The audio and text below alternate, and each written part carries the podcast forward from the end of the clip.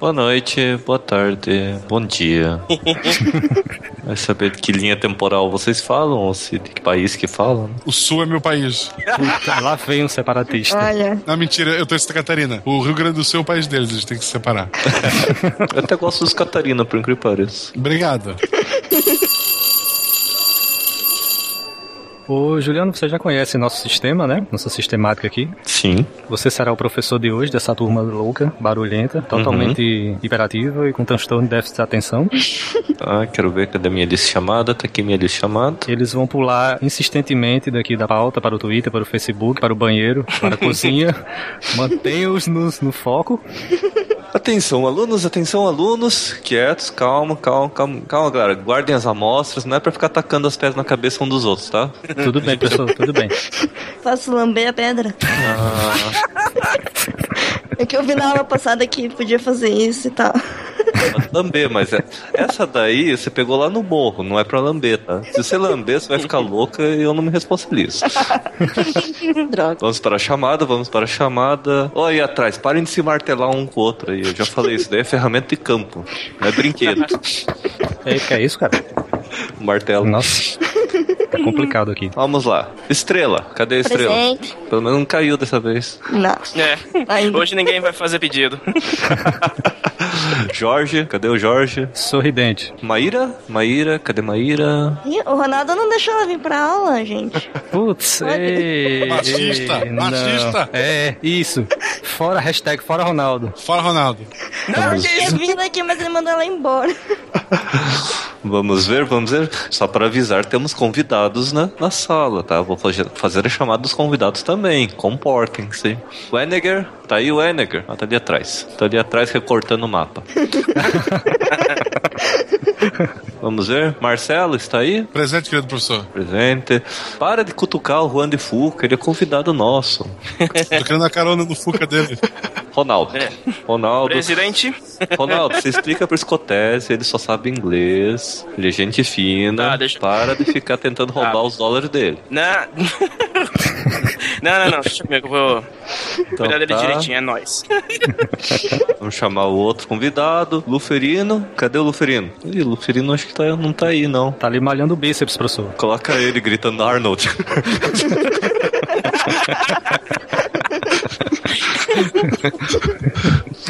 vamos lá, vamos lá. Silmar, cadê o Silmar? O professor, ele tá providenciando a barraca do SciCast. Ele tá armando a barraca.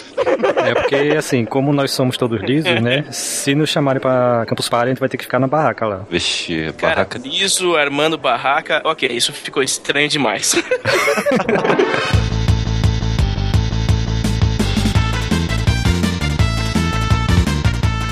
Aqui é a estrela de Curitiba e todo mundo acha que os alienígenas vão vir do céu, mas eles vêm atrás de um portal no meio de placas tectônicas. Nossa. Boa. Alguém pegou referência, É um, é um bom filme, é um bom filme, é um bom filme. É um bom filme. É. É um bom filme. É. Pera aí, deixa eu procurar no Google aqui qual é o filme. Ao, ao contrário do que diz no título, ele não é tão pacífico. ajudou a dica? Ajudou, Jorge? Ajudou, ajudou, ajudou. Beijo total. Alô, pessoal, aqui é o Jorge de uma pessoa e não é a mamãe. Faz sentido. Ok. Verdade. Faz todo sentido. Aqui é Juliano de Curitiba e eu também gosto de Atlantic Rim. Esse é o 2, né? É. Vai vir do Assoalho Atlântico. De Gaspar Santa Catarina, que é Marcelo Guaxinim, e não dá pra, re- pra remar uma ilha. Como é um... Um aluno uma vez me perguntou se dava pra remar a ilha de Santa Catarina, né, Florianópolis, pra Europa. Sério, ele perguntou sério. Aí eu perguntei pra turma: alguém sabe a resposta pra dar pra essa criatura? Daí uma menina levantou a mão e falou: Ô seu burro, não dá pra remar a ilha. Ela tá presa na ponte. Tá preso na fronte. Aqui é o Ronaldo de São Paulo e eu tenho sérias dúvidas se, o, se a parábola da casa sob a areia é o preferido dos geólogos. Não. Vocês estão ouvindo o SciCast, o podcast sobre ciência mais divertido da internet brasileira.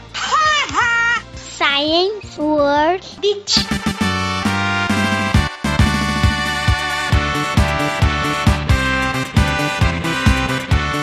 de ouvintes do SciCast, bem-vindos à diretoria, a sessão de recadinhos do SciCast. Quem estará aqui comigo hoje? Eu, professor.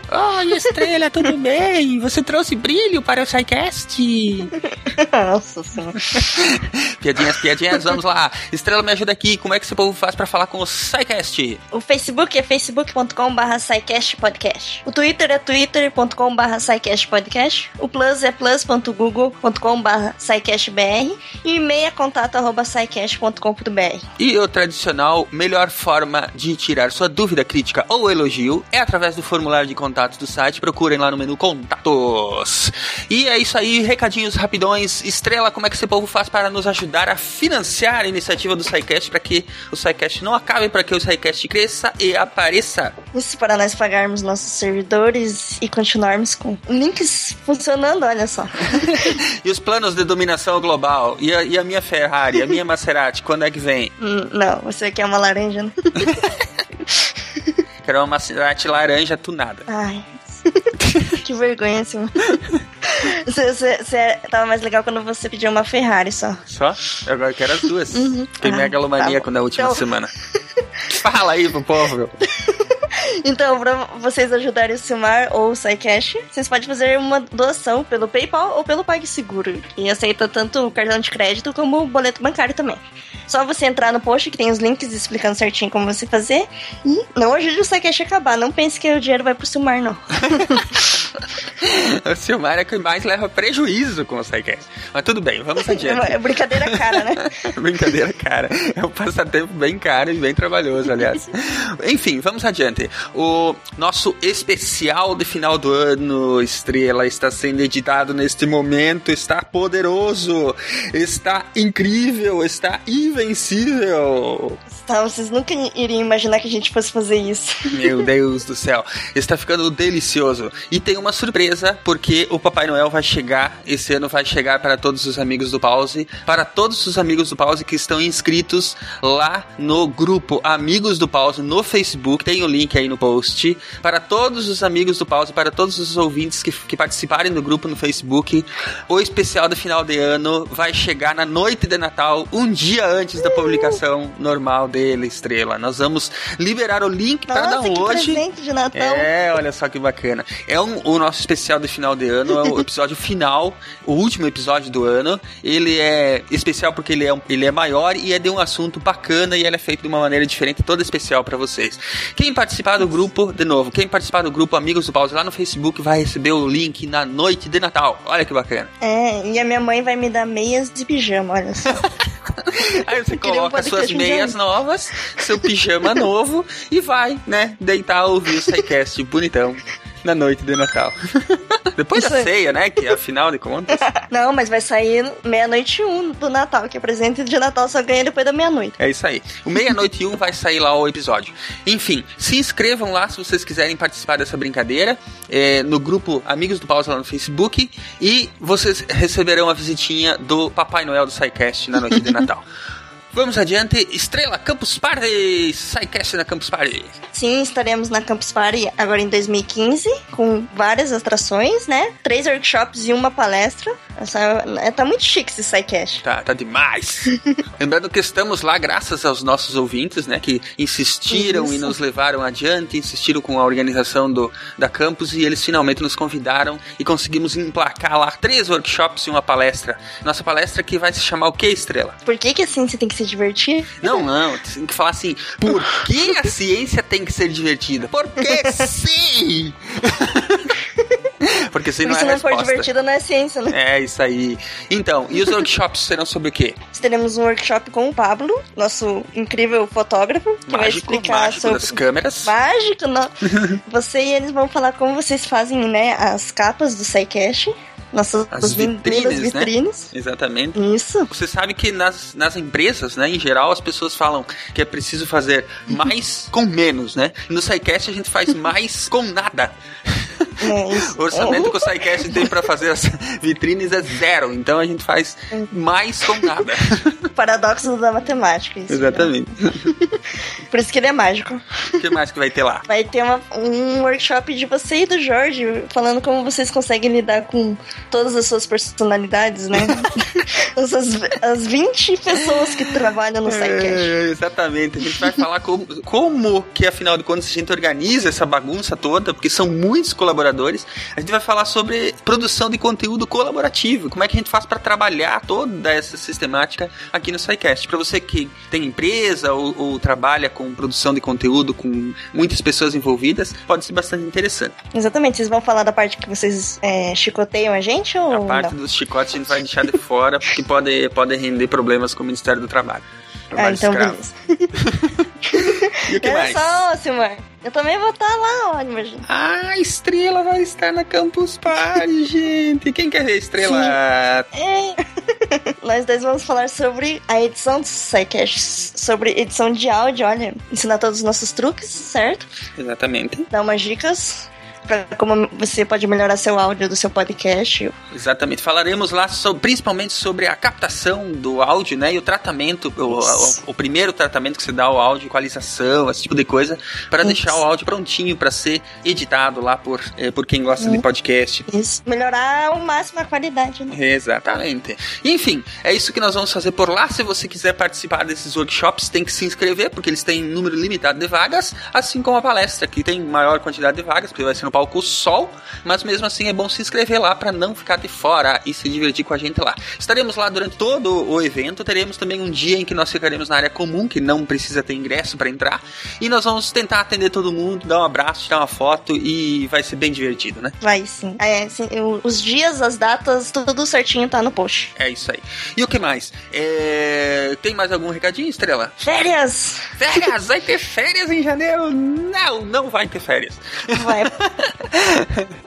Vai, vamos Ah. ter quatro especiais de férias em janeiro. Os primeiros quatro sextas-feiras de janeiro. Não vai ter publicação do SciCast, mas vai ter SciCast. Vai ser surpresa. Vocês vão se dar conta quando já estiverem baixando o episódio, que vai ser muito divertido. Afinal de contas, a gente tem que continuar com essa, com essa vibe de sala de aula, né? Então ninguém tem sala de aula em janeiro, mas nós vamos ter diversão da mesma forma em janeiro, né, Estrela? É, mas não vai faltar conteúdo, gente. Não, não vai faltar. Acho que é só Então festa. fiquem de olho, vocês têm muita coisa legal pra curtir com o SciCast nesse final de ano. Tem o nosso especial de final de ano, tem os especiais de férias e tem a Campus Party em fevereiro. Vai ser show de bola, é muito trabalhoso, mas nós vamos trabalhar até cair os braços pra deixar vocês felizes. Exatamente. Muito bom. E lembrando que depois da aula tem a detenção e lá na detenção nós temos surpresas para as pessoas que ajudaram o SciCast no mês de dezembro. E vocês vão saber demais esse SciCast, hein? Só surpresa, Só só- surpresa, só coisa boa, só coisa bacana, vibe positiva e vamos pra frente que atrás aí, gente. um abraço então, pessoal. Curtam aí a aula de deriva continental para nós sabermos como que nós chegamos nessa bagaça. E depois da aula nos vemos lá na detenção, onde estaremos chicoteando os meliantes. É isso aí. Um abração, gente. Até depois. Tchau, gente.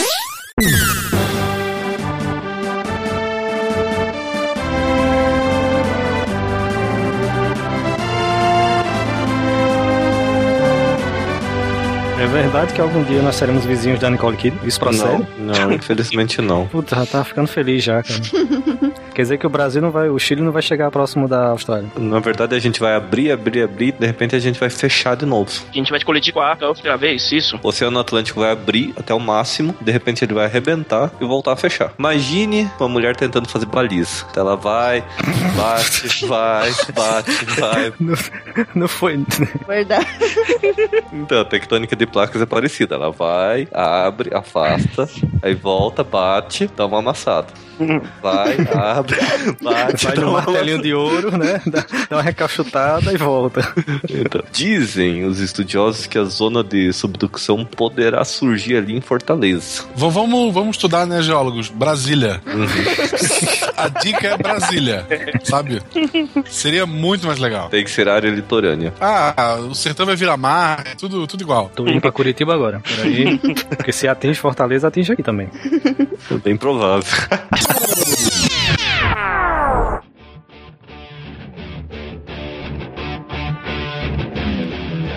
ciência é um processo social. Decorre numa escala temporal mais longa do que a vida humana. Caso eu morra, alguém ocupará o meu lugar. Se tu morreres, alguém ocupará o teu. O que realmente importa é que alguém faça o trabalho. Alfred Wegener.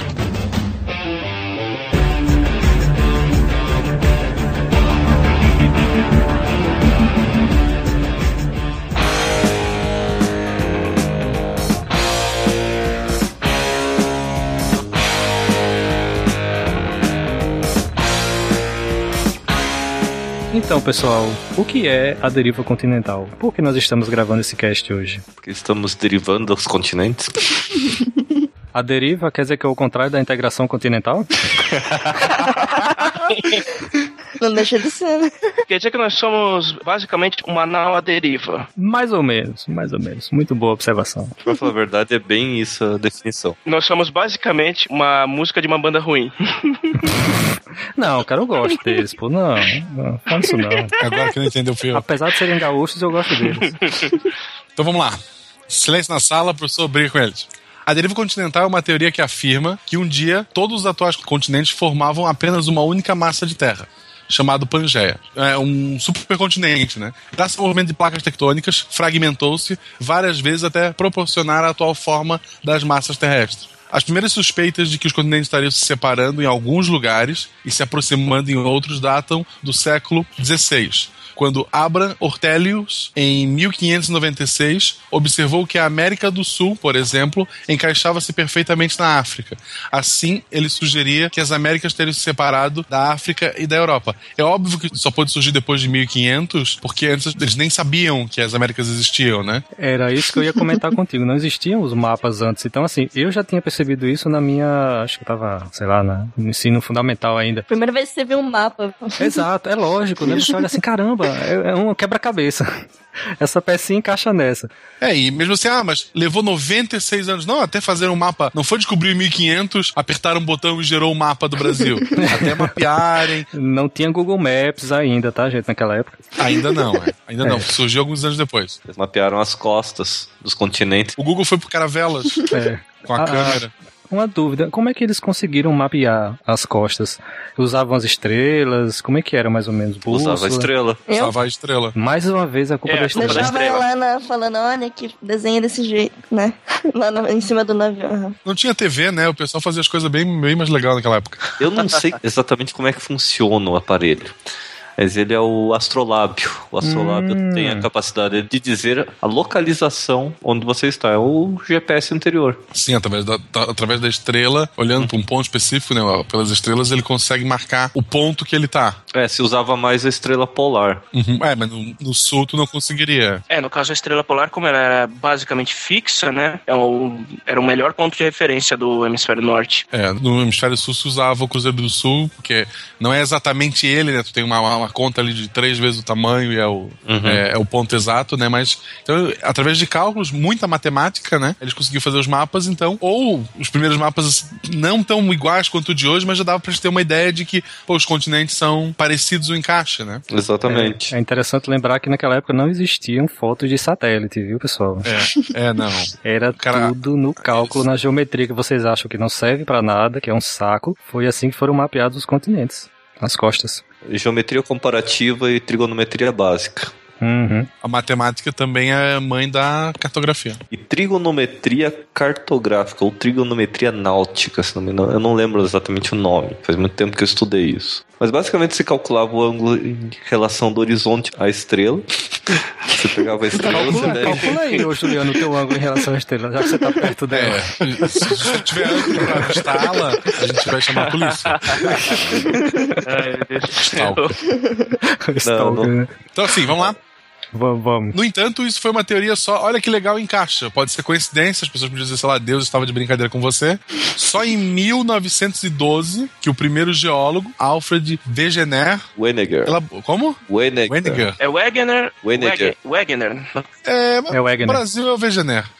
É, elaborou uma teoria formal de que os continentes, em algum momento da história geológica, teriam sido apenas um. Ele observou que alguns fósseis, tipos de solo e vegetação eram iguais ou parecidos em diferentes regiões da Terra separados por oceanos. Ele observou que o tipo de conchinha lá no fóssil que ele encontrava no litoral brasileiro se encontrava no litoral africano tinha é, na Groenlândia, regiões que, em teoria, lá para aquela que foi levantada pelo Abra, estariam unidas, realmente tem vestígios de que aquilo poderia ter realmente acontecido. Na verdade, o Henniger era geógrafo, geógrafo e climatologista. Ele não era geólogo. É, mas ele é considerado o primeiro geólogo, né? Não. Não?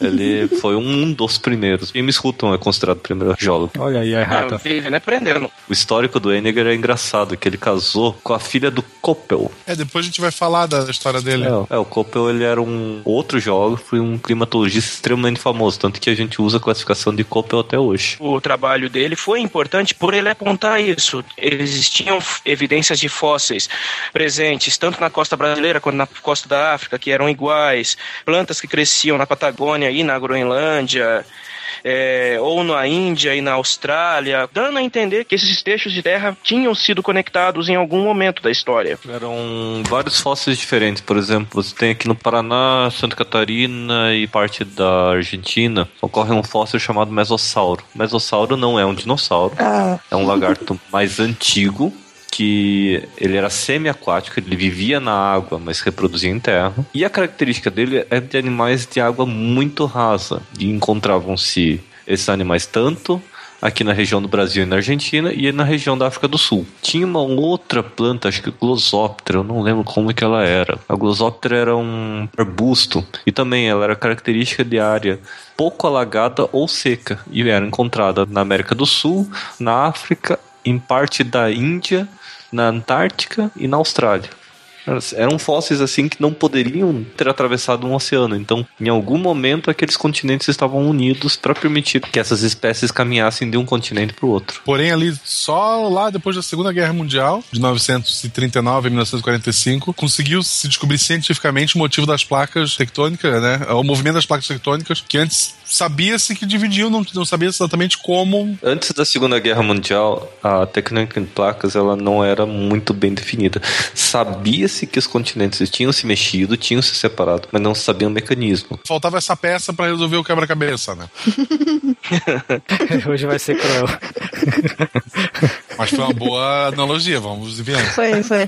Foi, foi legal. Foi, foi, sim. A primeira observação mesmo que a tectônica em placas podia ter existido é que a pessoa simplesmente recortou o mapa e encaixou ela como um quebra-cabeça. Sim. Ela não, não só observou que tinha encaixado, ela teve que experimentar, ela teve que recortar e encaixar. Deus no sexto dia disse: não ficou legal, vou, te- vou cortar isso aqui. Aí jogou pro canto e fica. Deixa eu consertar.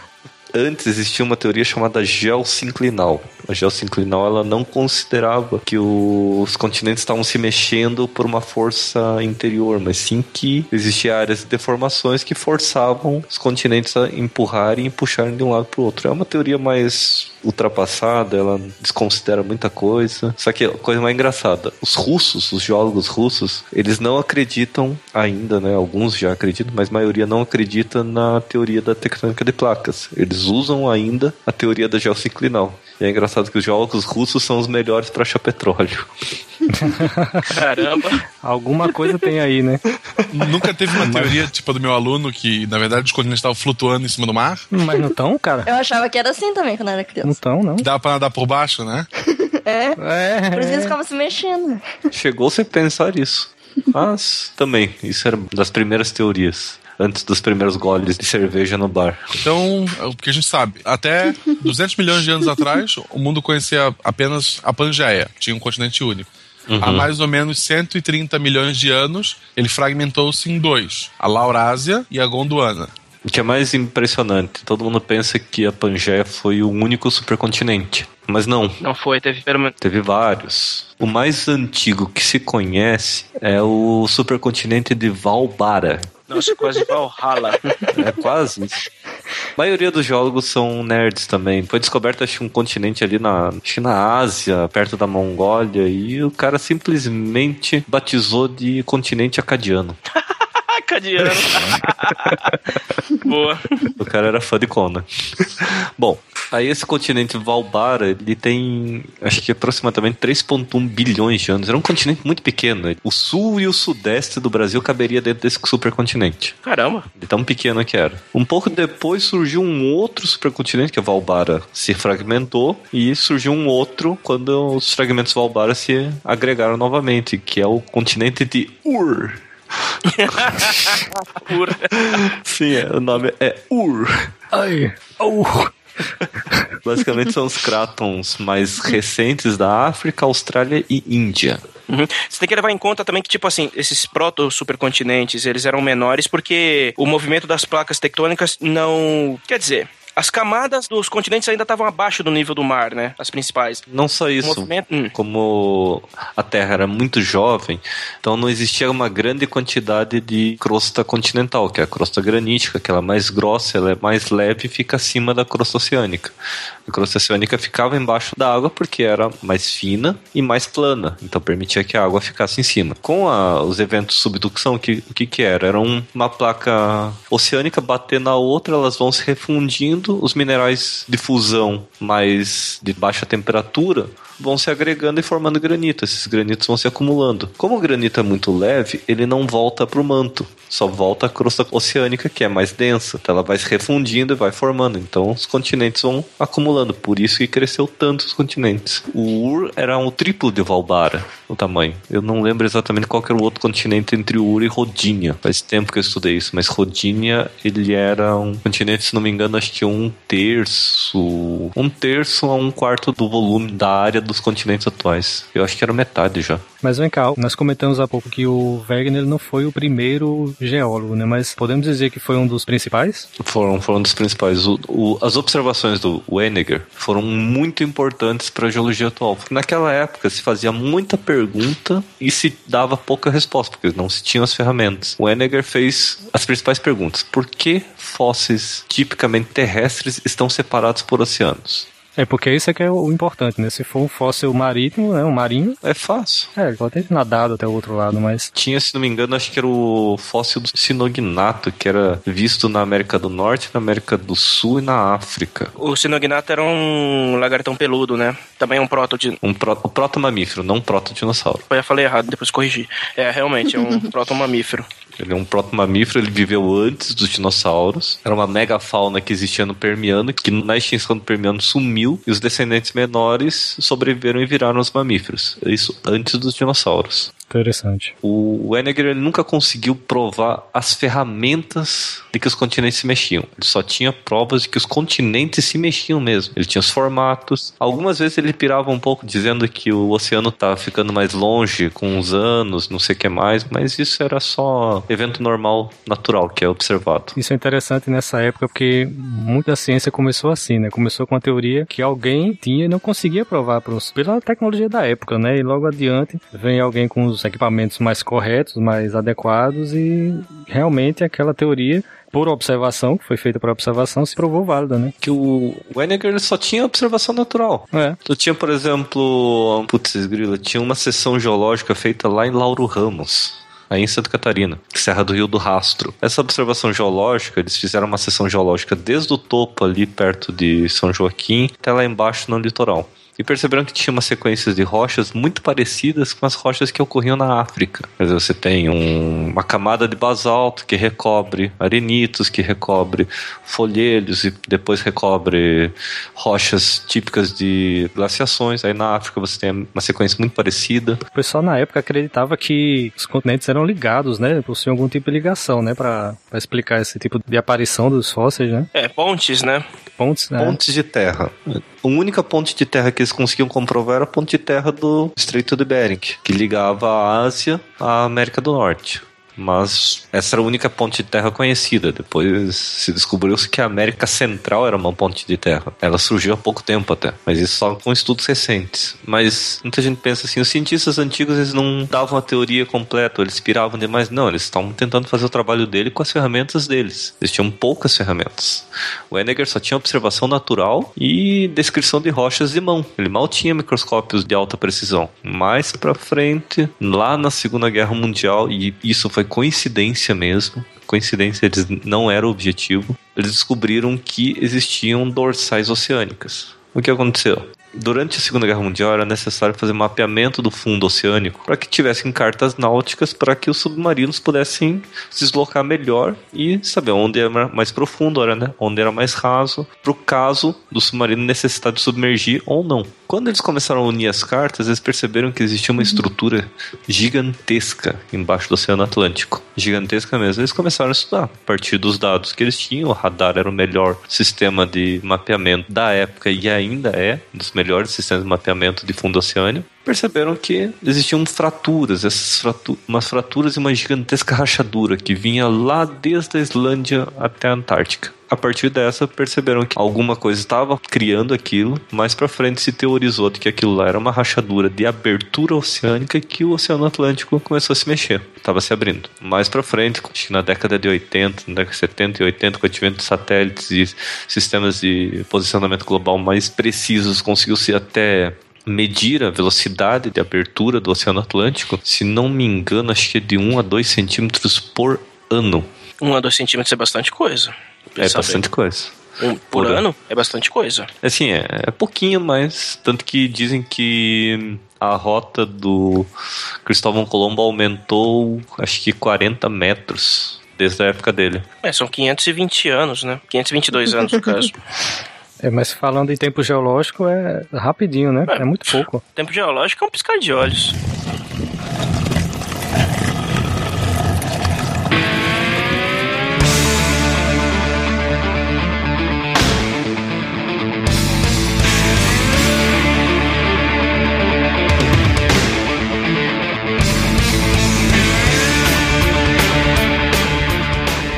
Outra coisa que corroborou para ajudar na teoria do Henniger é o paleomagnetismo começaram a estudar o paleomagnetismo das rochas do fundo oceânico do Oceano Atlântico. Percebeu-se que o nosso polo mudava, o polo sul e o polo norte se trocavam de tempos em tempos. E essas bandas eram registradas nos, nos minerais magnéticos das rochas ígneas. Percebiam que ela formava uma banda, parecia uma zebra, de um lado do, da dorsal. E do outro, exatamente a mesma feição, só que espelhada. Quer dizer, quanto mais próximo da dorsal, mais nova era a rocha e mais próxima daquele paleomagnetismo ela tinha. A partir disso, se não me engano, acho que descobriram 16 ou 17 placas tectônicas, dos mais variados tipos, desde placas continentais a placas oceânicas e placas mistas. Ô Juliano, vamos aproveitar esse momento para definir o que é uma placa tectônica, a definição formal dela. Uma placa tectônica nada mais é do que uma casca da crosta terrestre. Na, no cast sobre geologia, nós falamos que existe a crosta oceânica e a crosta continental, mas ela não é puramente inteira. Você não tem colagens, ela é totalmente quebrada. Vamos pensar assim, um ovo cozido. Uma caixa quebrada. Você taca ele no chão, você olha ele, a terra é mais ou menos parecido com aquilo. Mas tu pega antes de 5 segundos. Não. não põe o micro-ondas, tá? Cuidado. O ovo cozido, quando você taca ele no chão, ele racha toda a casca, mas ele não abre, né? É difícil. Você tem que ir descascando com o dedo. Isso. A analogia foi boa, eu gostei da analogia. Até porque conforme você move, se você aperta o ovo, você vê os pedacinhos da casca meio que dançando um do lado do outro. levantando. Isso. Isso. Uhum. Então, essas placas elas estão lá, elas existem as rachaduras e elas estão se mexendo. E como você tem surgimento de placa num lado, você tem que ter o destruição de placa do outro, porque o tamanho da Terra não muda. Então, se você tem que empurrar alguém de um lado, esse alguém tem que empurrar alguém do outro lado. Imagine um ônibus, um ônibus lotado, você tá lá, tá lá tão apertado que você não precisa nem segurar no puto que pariu. você já fica de pé. Quando você dá um empurrão, pra frente, possivelmente a pessoa que tá lá quase, quase colado com o nariz do, do, do, motorista vai sentir esse empurrão, mas não com a mesma força que você deu. Mas vai sentir, porque você vai passar pra pessoa, só que essa energia vai se perder, mas esse empurrão tá lá. Se você empurra uma pessoa, a pessoa do teu lado vai empurrar outra pessoa. Considerando que a porta da saída está aberta, quem for entrando vai jogando o cara pra fora, né? Exatamente. Isso. E depois de um tempo ele volta. é, bem por aí mesmo. É, é um ciclo. É como escada rolante. Aquela que é reta, né? Só aquela de aeroporto aeroporto, que é só esteira rolante, né? Ela surge de um lado, anda um pouquinho, desce do outro, pra no final voltar de novo do, do lado. Então tu vai ter pontos Exatamente. que as placas estão se afastando e tem pontos que as placas estão se encontrando. Então, se juntando de novo. Isso, que é onde é o mais divertido. A diferença da esteira rolante para a placa tectônica é que a esteira rolante ela reutiliza a mesma lagarta lá do outro lado. Tem um sistema que passa lá por baixo. A Terra não, a Terra destrói as placas tectônicas que vão indo para dentro do manto. Ela simplesmente destrói elas e na parte onde tem a rachadura ela cria novas placas. Uma vez uma escada rolante quase me deixou sem calça. que ela tava mais pra baixo, e daí na hora de descer, trancou a ponta da, da calça, que tava mais comprida, né? E deu um puxão assim, eu fiquei com Nossa, meia cara. bunda de fora. Foi bem legal. A sorte que você conseguiu sair ainda, né? Não, foi, foi. Visão. Foi. Ai, ai. Daí eu pedi pra mãe fazer a bainha da calça. Senão o pessoal que tava no shopping tem uma visão nada agradável. Mas é assim, é, no caso, conforme o manto vai movendo as placas, indo e voltando, elas vão destruindo, vão mudando de forma, quer dizer, elas vão separando e juntando, cada vez que elas fazem isso, elas vão assumindo outras formas, ou vão agregando novas. Como é que fala? Agregando novas placas continentais por aí vai. Isso, isso, O exatamente. que é que existe abaixo da- das placas? Manto terrestre. As placas são a crosta. Como a gente já falou antes, essa é a parte da litosfera, né? Que tem uma espessura média de 100 km. Elas são mais finas na crosta oceânica, né? Podendo chegar até 12 km e bem mais grossas na parte continental, que chega a 100 km de profundidade. Isso, quando você passa da litosfera, você passa pro manto. Então quer dizer que é provável que os aliens venham mesmo da, da placa é, oceânica, não é isso? Já que são 12 quilômetros, Pouco. cara, é Na pouco. verdade, o filme ele usa uma, um rift que cria energia que tem radioatividade e ele permite um portal para outra dimensão, né? Mas tudo bem. Uhum. Totalmente factível, gostei. Robôs gigantes Monstro contra... Que monstros gigantes. Isso. Pode Pra ser melhor mais? do que isso. É, pode ser melhor Cara, do que isso. Melhores trilhas sonoras de filme. Se colocasse viagem no tempo, ficava perfeito, mas tudo bem. Divaguemos. O, e o manto, ele é rígido também ou ele é mais flexível? Na verdade, o manto, a gente pode considerar ele como viscoso. Ele não é sólido Uhum. e também não é líquido, ele é viscoso. Mas ele é um viscoso diferente. Por exemplo, se nós conseguíssemos chegar no manto terrestre, pegássemos um martelo e batêssemos nele, ele iria fazer barulho. Entendi. Porque ele é sólido, ele é um viscoso. Para você ter uma ideia, se calculou a viscosidade do manto e ele é quase equivalente à velocidade de viscosidade de um material que a gente usa no dia a dia e acha que é um sólido. Vocês conseguem adivinhar? Vamos? Ele é fácil. Geleia? É o plástico? Não, geleia Não, não, geleia é peraí. muito que a mole. gente pensa que é sólido. A gente pensa que é sólido e a gente usa quase todo dia. Vidro! Vidro. É verdade, vidro não é sólido. Epa, vidro é sólido, ele é um sólido amorfo. Ele é um sólido amorfo, mas ele tem uma viscosidade. Ele tem uma viscosidade Não discutam muito com a química, viu? O André vai matar todos vocês só com olhar. É, tem razão. Nós temos uma química aqui, melhor eu não contrariar ela. É, No tempo humano, o vidro é um sólido, mas no tempo geológico, o vidro é um líquido. É só você olhar os vitrais do século XV, XIV que existem nas igrejas da Europa, você vai perceber que na parte de baixo tem uma barriga. Essa barriga. Ah, não- você fala do mito do vidro ser maior porque pensava que escorria, não, né? mas isso foi desmentido porque eles acharam outros vitrais em outros lugares que não tinha isso. Então, provavelmente era defeito do cara que fez o vidro desse jeito. é? Então, tipo, isso não é muito certo. Psycast derrubando mitos a todo momento. Que saco, eu usava isso como velocidade do- do, Boa. Chupa Mythbusters. O manto, ele realmente ele é um material viscoso, mas ele é tão lento a viscosidade que a gente não veria essa viscosidade.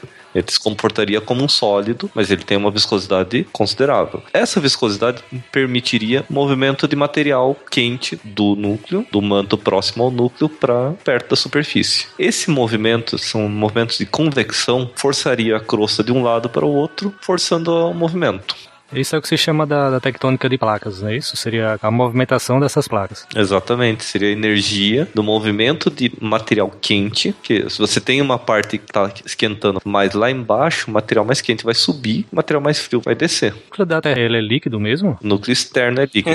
O Jorge não escutou ainda o Psycast de geologia. Não, não escutei. Né? Vamos fazer uma recapitulação bem rápida, pode até acelerar a minha voz. Boa, vamos lá.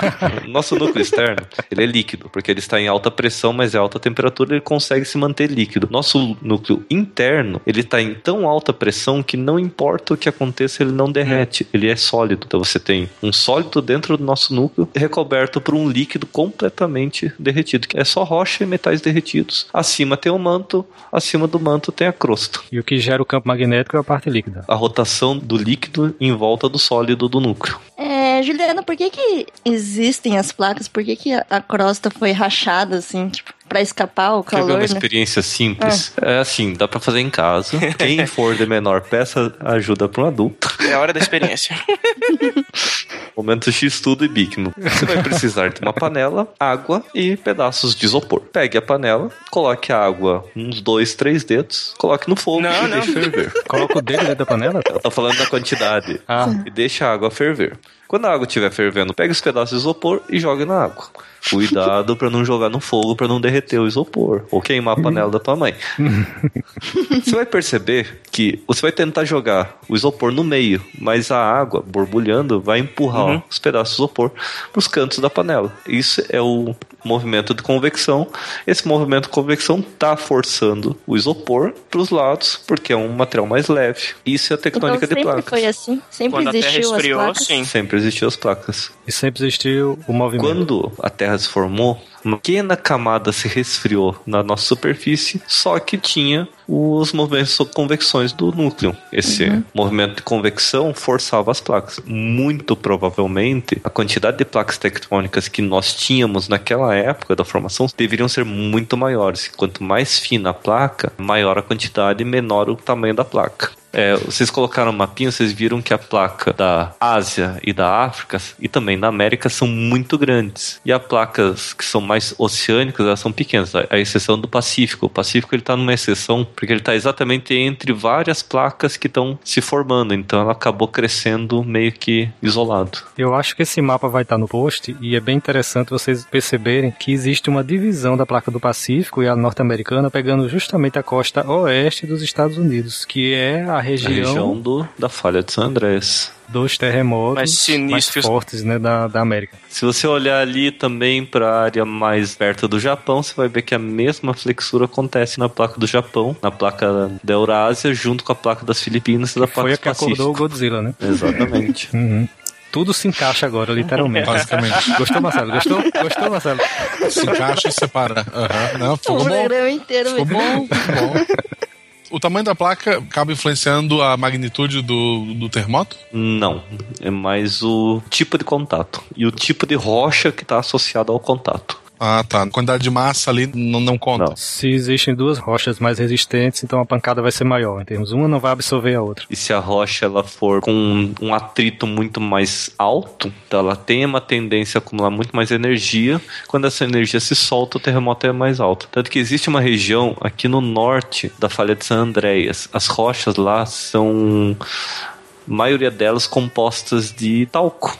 E esse talco serve como lubrificante da rocha. O que, que esse lubrificante faz? Ele libera energia pouco a pouco, então ele não deixa acumular. Então no norte da falha de San Andrés você não tem terremotos, mas no sul, ali perto de Los Angeles, você tem grandes terremotos porque as rochas lá são mais ricas em quartzo e feldspato. Mas as rochas lá em cima são, são mais jovens? Estão com Não. talquinho?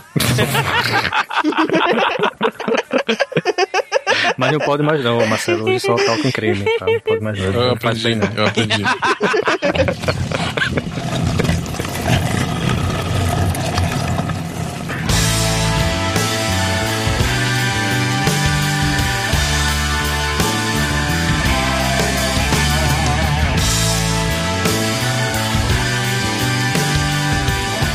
Eu tinha um KMZ, um arquivo para você instalar no Google Earth que dava essas, esses limites no Google Earth. Que é sempre bom Ô, quando tu vai fazer uma viagem, né? Tu, tu saber que placa. Sabe, né, Gordinho? Se tiver, manda pra gente, a gente coloca no post Eu- também. Eu vou dar uma procurada, mas qualquer coisa, para quem quiser tentar dar uma procurada se estiver ouvindo, é no site do Instituto Geológico dos Estados Unidos, o SGS. Ele, é um, ele é- também é um site muito divertido para quem se interessa pelo assunto. É, uma das outras teorias, Juliano, eu tava vendo aqui, sobre o movimento das placas é o arrasto gravitacional, né? Você quer falar um pouquinho sobre isso? Eu não estudei muito sobre o arrasto gravitacional, que seria, na verdade, a ação da gravidade sobre as rochas da Terra. Muito provavelmente não, não se encaixaria, porque a quantidade de energia que a, a gravidade da Terra poderia formar não seria suficiente para arrastar tanta massa, que senão a, a, massa da Terra deveria ser bem maior e a nossa gravidade também deveria ser muito maior. Eu, eu preciso ler melhor essa teoria. Então provavelmente a da convecção é a mais aceita hoje em a dia. A da convecção é mais aceita porque ela é mais simples. Os geólogos usam muito o conceito da navalha de Oakland. Navalha de Oakland o que que é? a pergunta mais complicada geralmente tem a resposta mais simples. Hum. E a gente usa muito isso. Então por que, que eu não fico milionário até hoje? Você não trabalha. Você não estuda. Pronto.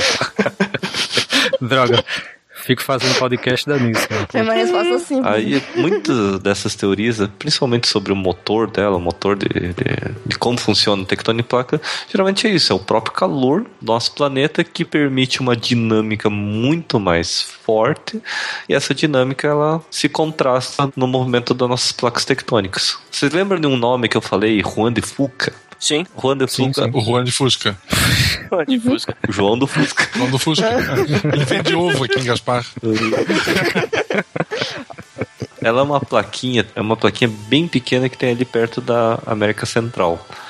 Essa placa, na verdade, era uma placa oceânica, grande até, que entrou embaixo dos Estados Unidos, da placa norte-americana. O encontro dessas duas placas acabou formando a falha de San Andrés, porque esse encontro de placa eram duas placas oceânicas que tinham na dorsal mesoceânica do Atlântico. Essa falha mesoceânica, ela entrou para debaixo da crosta continental e ela acabou tendo reflexo na parte continental. Então ela mudou a direção. Em vez de ser uma falha que abre, ela é uma falha que se mexe lateralmente. Entendi. Por causa da entrada da placa, ela acaba forçando a falha num, num sentido, digamos assim. Num sentido é, longitudinal, longitudinal em relação isso. à sua abertura. É, é os Estados Unidos oprimindo a América Central.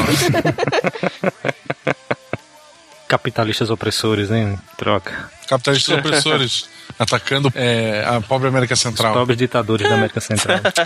Eu coloquei na pauta aqui sobre o ciclo de Wilson. É, o Wilson, para quem não sabe, é o Wilson do, do Denis Pimentinha. Ele também era um geólogo.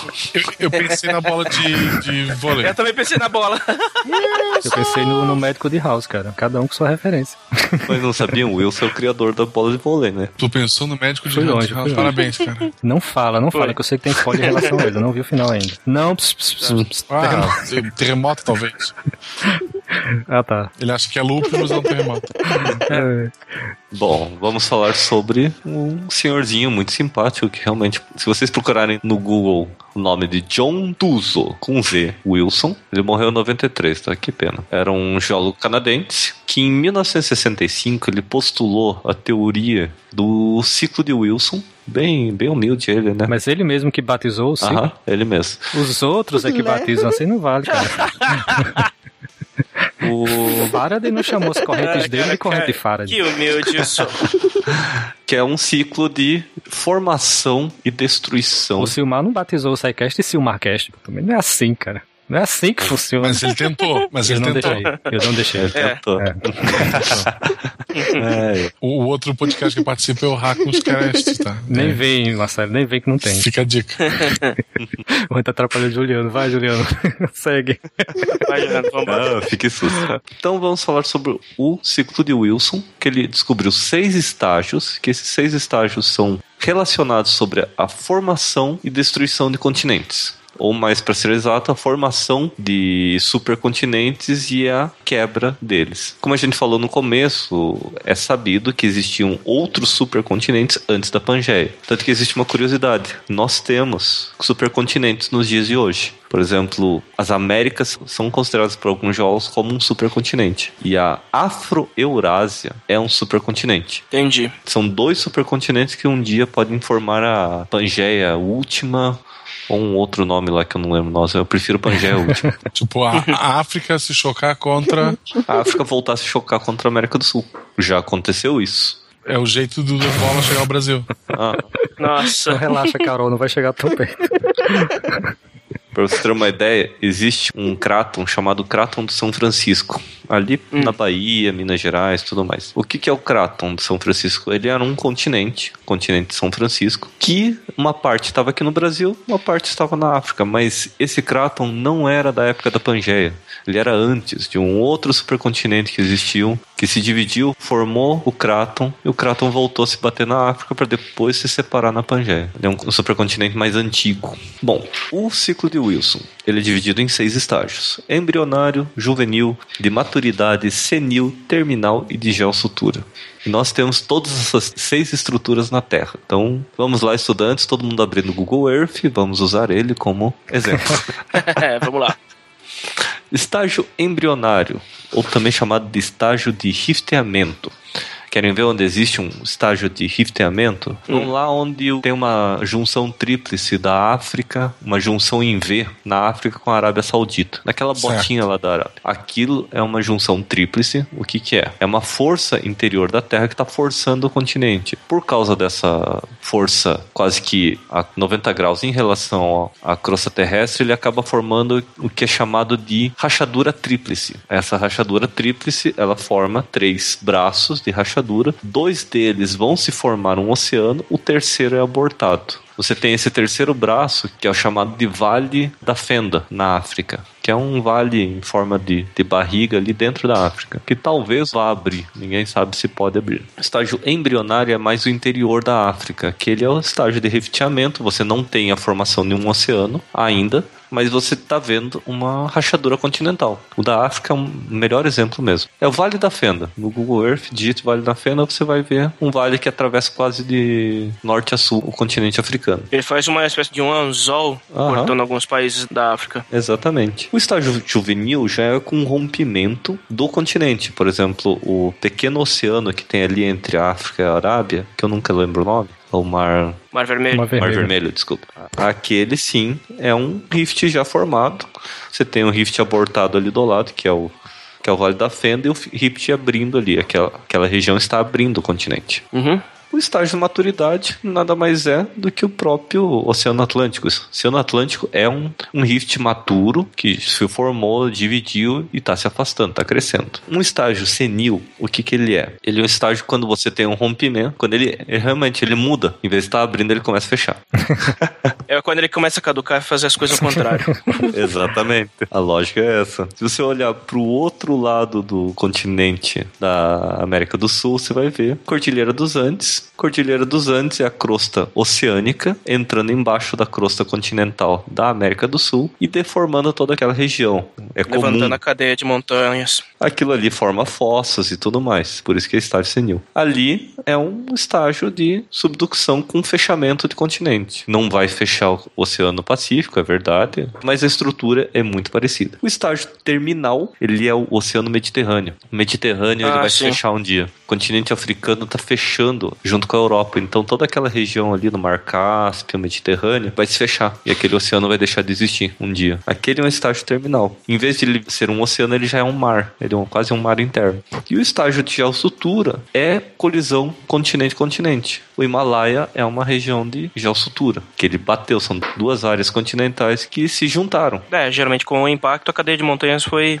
Foi formado. Para você ter uma ideia, ó, a Índia, ela não é um terreno natural da Ásia. Na verdade, ele é um pedaço da África que foi arrancada, viajou por todo o Oceano Índico. Olha aí, dá pra remar a ilha. Dá pra remar a verdade. ilha, Marcelo. Dá pra remar. Pelo menos com motorzinho, né? Dá pra remar Não tinha mesmo. ponte. Não tinha ponto.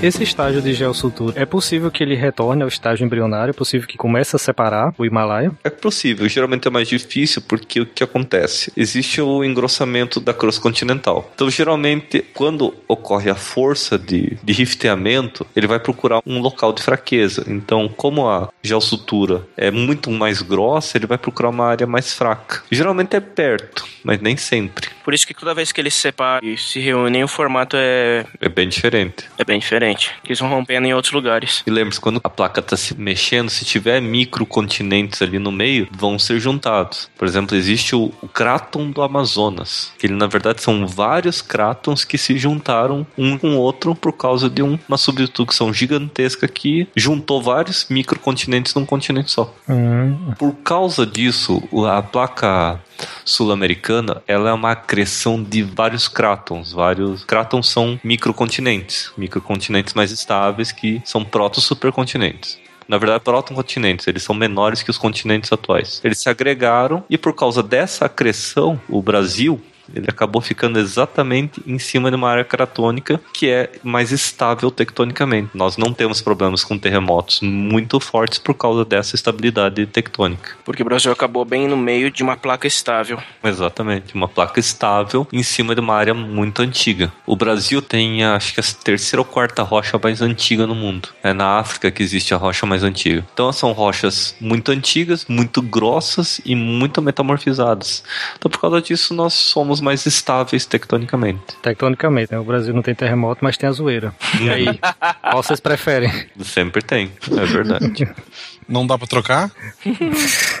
Por causa do ciclo de Wilson, nós temos os diferentes contatos entre placas tectônicas. O diferente contato entre placas e o diferente movimento entre esse contato formam diferentes estruturas. Por exemplo, existem os contatos divergentes. O próprio nome diz, contato divergente ou que divergem. Eles estão se afastando. A dorsal mesoceânica do Oceano Atlântico, ela é um contato divergente. São duas placas que estão se afastando uma da outra, bem naquela feridinha que ela tem no meio. É como você faz uma ferida no teu braço e fica abrindo, né? Fica puxando a pele de um lado puxando ela pros lados, é. Aí o que acontece? Vai sair sangue ali, o sangue vai formar uma casquinha, né? Aí você fica continuando fazendo que nem retardado ali, você abre uma rachadura no meio da casquinha. Tamanho do Oceano Isso. Aí vai, vai sair sangue ali no meio da casquinha, aquela, aquele sangue vai secar e formar uma casquinha nova. É mais ou menos isso que acontece no, no dorsal mesoceânica. Tá abrindo. É, conforme você vai forçando, tem um fluxo maior de magma e aquela placa vai aumentando. Exatamente isso. Porque o que, que acontece? Naquela parte, o manto é exposto. Como o manto está em alta temperatura alta pressão, ela acaba perdendo pressão muito rápida, se solubiliza, vira magma, esse magma sobe e sai. Na hora que ele sai, ele acaba forçando até um pouco a placa para o lado, ele continua mostrando abertura. Então, por causa disso, naquele ponto você tem geração de nova crosta oceânica.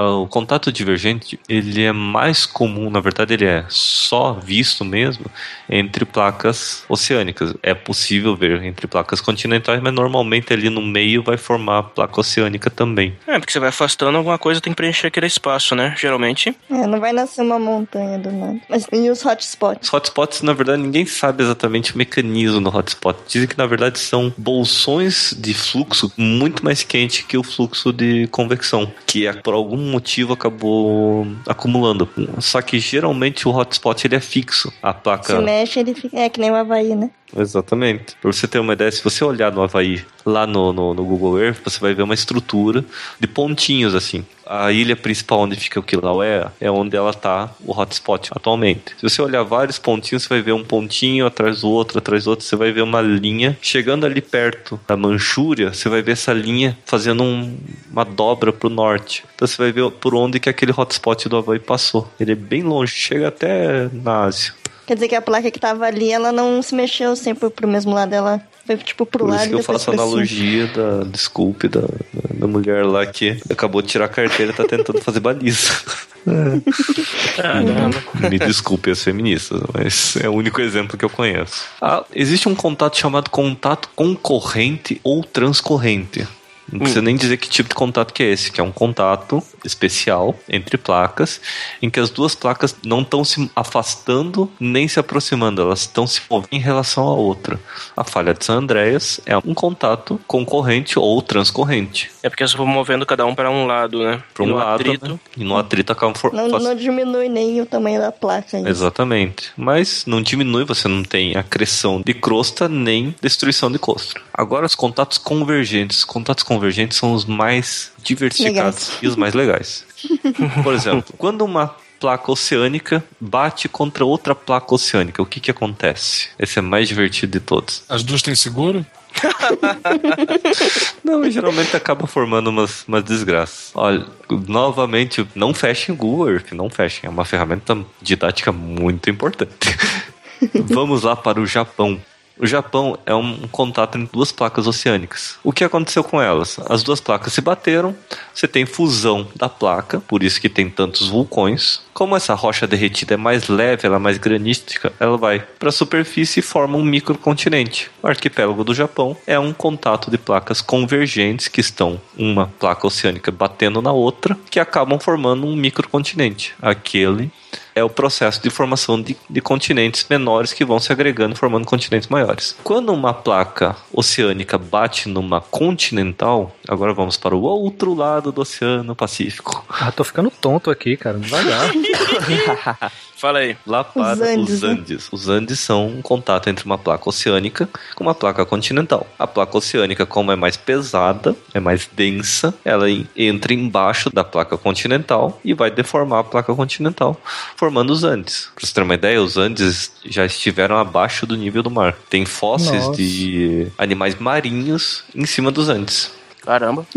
Ah, sim, claro, porque como a placa oceânica ela entrou debaixo da placa. Exatamente, levantou Ele tudo que levantou. tinha Ele levanta isso. Eu vou fazer alusão com acidentes de carro, então. Uhum. Imagine, já viram aquele Puma, né? Aquele carrinho Sim. bem leve de fibra de vidro. Quando dois Pumas batem, um levanta o outro, mas os dois geralmente tendem a ter o mesmo estrago, né? A mesma Sim. deformação. Imagine um Puma batendo num numa caminhonete, tipo daquelas F1000 antiga. Adeus, Puma. Adeus, E o dono Puma. da F1 só passa um paninho. Por aí. O Puma vai tender a entrar debaixo da caminhonete, cara. Exato. vai deformar a caminhonete, vai, né? Normal, né? Toda batida as duas, os dois veículos vão se deformar. É, Só que ele vai tender a levantar a caminhonete, porque ele vai tentar entrar embaixo. Agora imagine uma F1000 batendo a toda numa outra F1000. As duas vão se amassar muito. É isso que acontece quando duas placas continentais se chocam. E isso nós vemos Himalaia. no Himalaia. O Himalaia é um ótimo exemplo de duas placas continentais se chocando. Forma montanhas gigantescas.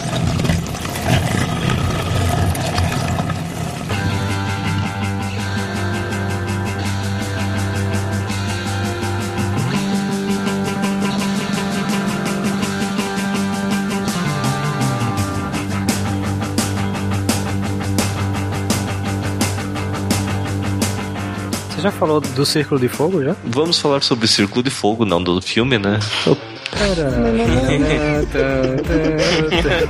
Senhor Beckett. original. Eu, sempre sou a favor do Você áudio cantando. original. É, vai fazendo a musiquinha aí. pam. Vai pra lá. Vamos seguir. O Círculo de Fogo, ele é um- uma gigantesca estrutura de abertura de continentes que envolve completamente o Oceano Pacífico. Ele passa de um lado a outro. Ele ocorre desde o, aqui na Cordilheira dos Andes, passando pelas montanhas rochosas americanas, entra no Estreito de Bering, passa pelo Japão, passa ali pelas Filipinas, pelas Filipinas passa pela Nova Zelândia, na Nova Zelândia passa ali bem beirando ali a Antártida, para voltar a passar ali de volta ali no- nos Andes. Quer dizer, é um círculo de fogo, literalmente de fogo, porque tem muito vulcão nessa área, muito vulcão e muito terremoto. Ali na, na, na, na parte norte-americana tem alguns vulcões, são poucos, até porque são vulcões mais antigos, que ali é mais espesso. Na América do Sul tem muitos vulcões, já deu problema até no sistema aéreo brasileiro por causa dos vulcões aqui do Chile, com nomes impronunciáveis. Teve uma erupção vulcânica que chegou a cair cinzas aqui em Curitiba. Eu catei um pouco dessas cinzas. Tava em cima do meu carro. Que gosto tinha? Saiu da minha lista agora. Gaspar é legal, Marcelo? Gaspar é bem legal. É bem- bem legal. Depende. Tu gosta de sair fim de semana ou ir no mercado depois das sete? Sim, sim. Então não é legal. Próximo. Riscando aqui da lista. Próximo. Aí esse, esse contato tá passando ali bem na Nova Zelândia. A Nova Zelândia também tem vulcões, entre eles o- os dois vulcões que foram usados como cenário do- da Montanha da Perdição, do Senhor dos Anéis. São dois vulcões. Um vulcão era usado de longe, o outro era de- usado de perto. Aqui nas Filipinas onde deu aquele terremoto e o tsunami, o Japão, o Japão com um dos mais famosos vulcões que é o Monte Fuji. Teve um vulcão agora que explodiu há pouco tempo atrás que matou acho que já mais umas 80 pessoas, né, mais ou menos. Aonde? Agora, pouco, eu não lembro. Eu vi a notícia bem por cima. Era um, era um dinossauro gigante. Um dinossauro radioativo gigante. Culpa do, da radiação atômica. Sempre a Mas aí, radiação. ci- cinco adolescentes coloridos resolveram a situação. Então, Deve ter um robô. Tinha algum robô gigante também? Tinha também. no final teve. No final teve. Teve, né? Aham, Foi Teve. necessário, né? Foi necessário. Eles destruíram metade da cidade, mas salvaram a cidade. Sabe lá como isso faz sentido. Sempre, né? O Japão é um dos países mais ricos do mundo por isso. Construção civil. Eles têm que reconstruir Tóquio toda semana. Toda semana eles reconstroem do zero os prédios. É. Movimento economia é reconstrução da cidade. Eles têm umas tecnologias extremamente avançadas que é construir prédios extremamente altos, resistentes só menos contra monstros, mas, mas são resistentes. Mas- Ainda contra o E feitos Ainda. de isopor. Isso que é impressionante. Isopor. Exato. Exato. Eles têm uma tecnologia de construção com isopor que é impressionante. Isso. É sério e- mesmo, com isopor mesmo. É sério Não, mesmo, com isopor. Não, só nos Tokusatsu. e é legal que toda cidade japonesa é do lado de uma pedreira. Ah, Sempre sempre. acaba na pedreira, já viram? Sempre. Aí a pedreira é sempre igual. É, é o cenário lá da, da locação. É, a pedreira da Toei. Só, só pra lembrar, o vulcão que entrou em erupção no Japão recentemente foi o Monte Ontake. On, aqui. A minha versão era mais legal, só pra constar. Também acho. É. Estrela deixa do Marcelo. A abertura do Jaspion tinha um monstro gigante saindo de um vulcão Tinha. explodindo. Tinha, tinha mesmo. É, aí vamos lá, vamos, não vamos ficar à deriva aqui não. Vamos, vamos voltar pra. Vai, vamos lá. Agora, evidências da deriva continental. A morfologia, como a gente já falou, né? A própria morfologia dos continentes já dá uma pista, mas como a Terra é muito dinâmica, a maioria dessas pistas são apagadas. Então a gente só tem pedaços dessas pistas. As evidências paleontológicas, como a gente já falou sobre os mesossauros, sobre as glosópteras e tudo mais, elas são muito mais fáceis. Você tem o fóssil ali e é pronto. Porque se, se, se for um animal, digamos assim, marítimo, você até pode considerar, poderia se considerar que o animal migrou, né? Agora, casos de plantas ou animais mais terrestres que não necessariamente não, não se caracterizariam como migratórios, Uma evidência da Pangeia mesmo, por incrível que pareça, são os próprios dinossauros. Os dinossauros são encontrados em todos os continentes, sem exceção. Desde o... Deu a notícia agora, encontraram um pterossauro, cabeça de gigante, o pterossauro foi aqui no Nordeste. Alguém viu essa notícia? Deu hoje, Não, saiu não hoje. vi. o Nordeste Viu? brasileiro é considerado o lar dos pterossauros. Uhum. só acharam muitos lá, né? Tanto que existe um pterossauro que foi nomeado, e alguém aqui no cast vai brigar comigo, mas foi nomeado em homenagem ao Ceará. É o Cearapteryx, né? Cearadátilo. Cearadátil, É. isso mesmo. Asa do Ceará, né? No caso. É isso? Convenhamos, É, seria melhor do que se fosse nomeado em- a favor do Rio Grande do Norte, né? Seria Rio Grande do Norte Saurus. Verdade. Uhum. Mas aqui O- na Paraíba, no interior da Paraíba, tem um, um parque dos dinossauros na cidade de Souza. Né? É um parque, mas ele tem basicamente só pegadas, Mas praticamente fossilizadas. É, ele tem iquinofósseis, mas A eles não intenção têm é fósseis. transformá-los, trazê-los à vida, né? Eu soube que existem lá uns, uns pedaços em âmbar, conservados em âmbar. Né? Vamos ver. Acho É. melhor Sapo. migrarem isso pra uma ilha, tá? Eu vou mandar pra Santa Catarina, então. Pra, pra ilha de Santa Catarina, pra Floripa, né? Pode mandar. Floripa, é. Não tô mais lá mesmo, pode mandar.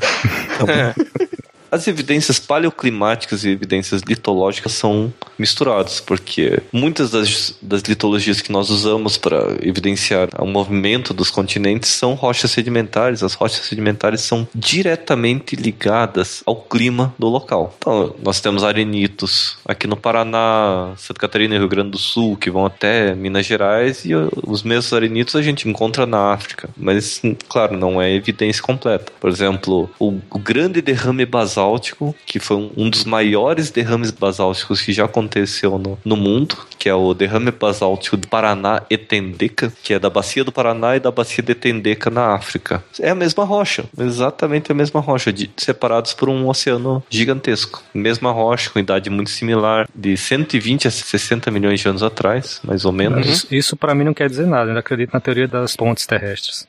Ai, cara. Eu acho mais válida. É, Eles né? levaram a rocha, né? A minha teoria é mais simples, acredito do criacionismo. Deus aproveitou o que ele já tinha feito e só copiou e colou. Sabe, bateu aquela preguiça. Copy-paste mesmo, cara. O que eu vou botar nesse litoral? Ctrl Ah, C, não. Ctrl V. Pronto. Eu acredito que foi o melhor, Scratch foi que melhor. dividiu os continentes.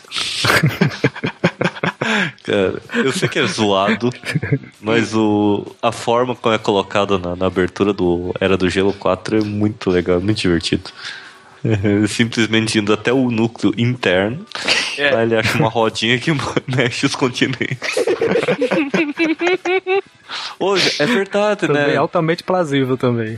O Plausível, Scratch sim. achou o que a roda da ilha de Lost mexia. É, né? Hum, rapaz, olha só, descobrimos. Mais um mito detonado aqui no SciCast. É Ó, a, roda, a roda que o Ben girou lá, a roda do Conan lá. Não dá pra ir nesse lugar. Mais uma vez, tudo vai se encaixando, né, cara? Incrível. Bem, Já que a gente tá falando assim, referência pop, no filme Prometheus, para, para, cara. ele tava Não. na Pangeia? Mano, Se ele tava no início da vida, ele tava até antes da Pangeia. Né, Ele tava no Ur, por isso que se chama Ur. Possivelmente É. aquele bebê gigante se chama Ur. Ur. Ah, provavelmente. Ou Ur, ou Valbara, né? É, combina o É, nome. Valbar, ele tinha cara de Valbara. Mas vem cá, quem foi que trouxe esse documentário aqui do NetGeo? Foi tu, Estrela? Sim. Fala um Qual pouquinho pra gente. Ó. Esse da jornada geológica? O Pacific Rim, Ai, cara. Esse foi eu que coloquei também, pelo bem da zoeira. É, Pelo bem da zoeira, né? Claro. tem sempre que ter zoeira, né? Não tem jeito. Mas fala aí desse, desse documentário, como é que é? é? Jornada Geológica, Zona de Colisão, é isso? É uma série de. Uma série de vários documentários na Nat Geo. Tem o Anel de Fogo do Pacífico. que é 18 ou mais. É. Ó, e, o Zona, e o Zona de Colisão, que também é 18 ou mais. Ó, o Zona de Colisão, ele fala principalmente sobre lá o Himalaia, né, como foi criado, e o Anel do Fogo de do Pacífico, né, eles falam sobre o Pacific Rim, né, ou... Não. Podia ser, mas... Senhor dos Anéis. Podia, podia ser, mas não é o caso.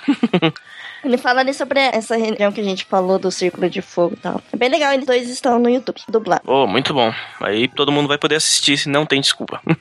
Uma coisa interessante é que o, a tectônica de placas, ou tectônica global, como é chamada, né? Que agora até tectônica de placas já está entrando em desuso a teoria, porque estão usando a teoria reformulada com o conceito daquela da borboleta de Pequim. Uma coisa Ah, que sim. acontece aqui tem que dar reflexo do outro lado do mundo. Então por isso que a gente está chamando mais agora de tectônica global. Tectônica global é tectônica do mundo. Ponto. E o interessante mesmo é pensar que tudo acontece por alguma coisa. Por exemplo, existia uma megafauna aqui na América do Sul. Essa megafauna era quase que exclusiva, a gente tinha uma megafauna muito similar com a fauna da Austrália, assim, mas que, que evoluiu separado. Aconteceu de que surgiu uma ponte de terra. uma ponte de terra Eu falei, tô falando, você não acredita em mim? Eu falei. chamada América Central. Essa América Central era, na verdade, uma zona de subducção que formou um arco vulcânico. Esse arco vulcânico formou uma área continental que acabou formando uma ponte de terra, que é a América Central. A América Central ligou a América do Norte com a América do Sul. A América do Norte era cheio de uma fauna diferenciada, entre eles os tigres dente de sabre que vieram pra cá e acabaram levando à extinção a fauna que existia aqui, Aqui você diz na América do Sul? na América do Sul. Nós temos tigres dente de sabre aqui. Tem, tem na- ali no norte, nordeste do, do Brasil, pode ser registrado fósseis de tigres de sabre, os Smilodons. Eu, meu avô caçava. Nossa. Com a baladeira, né? Com estilingue. É, por isso, que não Isso. tem mais nenhum hoje.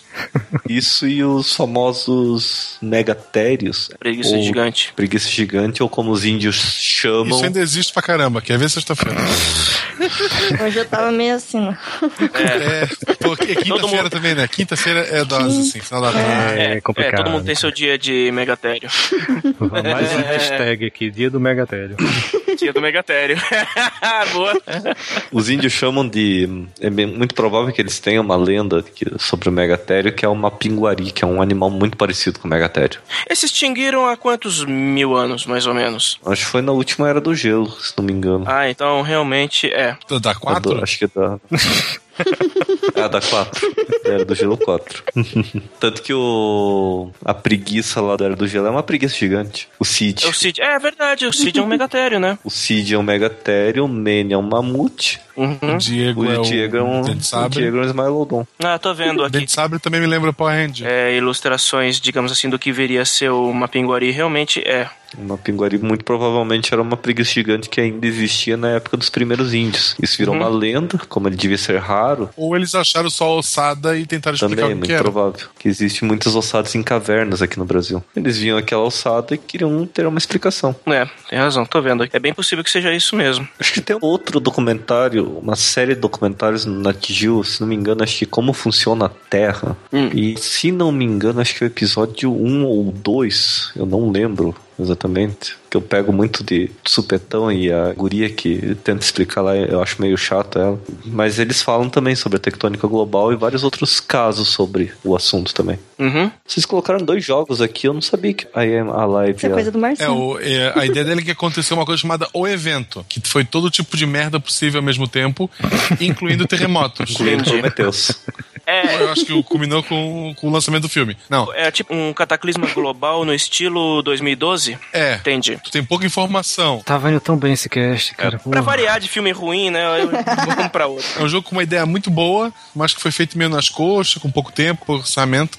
Ele já não ficou tão legal. É, tanto que eles nem tiveram coragem de vender ele na caixinha, né? Ele é vendido só digital. Basicamente, sobrou pouca gente no mundo, as cidades estão destruídas, tu tem que catar recursos e sobreviver. A história do jogo tu tens que sair de um ponto e atravessar lá um- uma cidade dos Estados Unidos para encontrar a mulher e a filha. Então, tu pode escolher o caminho. Se tu vai encontrar suprimento, tu pode ajudar as pessoas. Tem um esquema tu pode ter uma arma descarregada e aponta pro inimigo. Ele não sabe se a arma tá descarregada ou não. Ah, então ele, ele se rende, ou se ele tiver uma arma, ele pode sacar pra ti. Ele tem ideias muito boas, mas como eu falei, o jogo faltou tempo pra eles trabalharem melhor nesse jogo. Mas qual é a temática dele, Marcelo? É de sobrevivência, assim. Ele é colocado como survival horror, mas acho que nem tanto assim. É mais uma aventura com sobrevivência. O personagem tem uma barra de estamina, né? Aí, por exemplo, tu quer instalar uma ponte, não tem estamina o suficiente, tu vai cansar lá de cima, cair e morrer. Como seria na vida real, né? Sei. A, a minha barra é minúscula. O sistema de sobrevivência do Dois. I Am Alive, ele chega a ser melhor do que o sistema de sobrevivência do Last of Us. É, quica ele da conversa.